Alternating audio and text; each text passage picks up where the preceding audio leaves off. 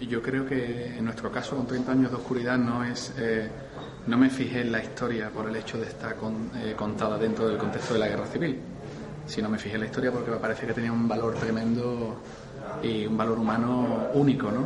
Creo que es una historia única, creo que es una historia que había que contar y bueno, eh, me hubiese dado igual que hubiese estado ambientado en, una en, en la posguerra española como en, en, la Segunda Guerra Mundial. ¿no? Yo creo que es una historia que hay que contar y hay que contar pese al contexto donde está, donde está narrado. ¿no? Yo creo que eh, los contextos, las políticas, las ideologías no deben parar las historias. Las historias hay que contarlas y, y hay que contarlas como pasaron o como, como, te llegan a ti como que pasaron o como tú como realizador eh, no eh, narras como, como, estas historias han ocurrido no yo creo que, que son historias necesarias que hay que contar en todo caso sería un problema de enfoque yo creo que hay historias que, como te decía antes, eh, hay historias que pese a estar contadas en este contexto, hay que contar.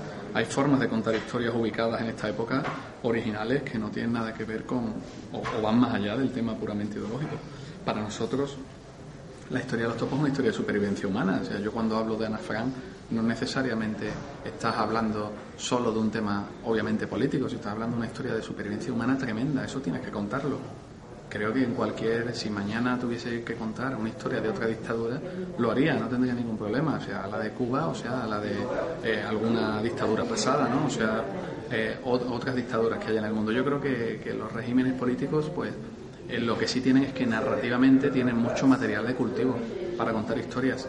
Son momentos de tanta dureza y de tanta instinto de supervivencia, de tanta oscuridad, que, yo creo que las historias humanas eh, al menos intentan iluminar los caminos ¿no? de épocas muy oscuras y, y, yo creo que en la Guerra Civil Española todavía quedan muchas historias que contar y historias que vayan más allá de la, del sesgo político, ¿no? O sea, yo creo que hay que contar historias que vayan muchísimo más allá de todo el tema eh, político, del, de, la bipolarización del país y demás. Hay que buscar historias humanas y mañana te puede tocar una historia humana del otro bando y si es atractiva y, y, es una historia que a mí me parezca eh, emocionante, interesante para contarla, yo voy a intentar contarla.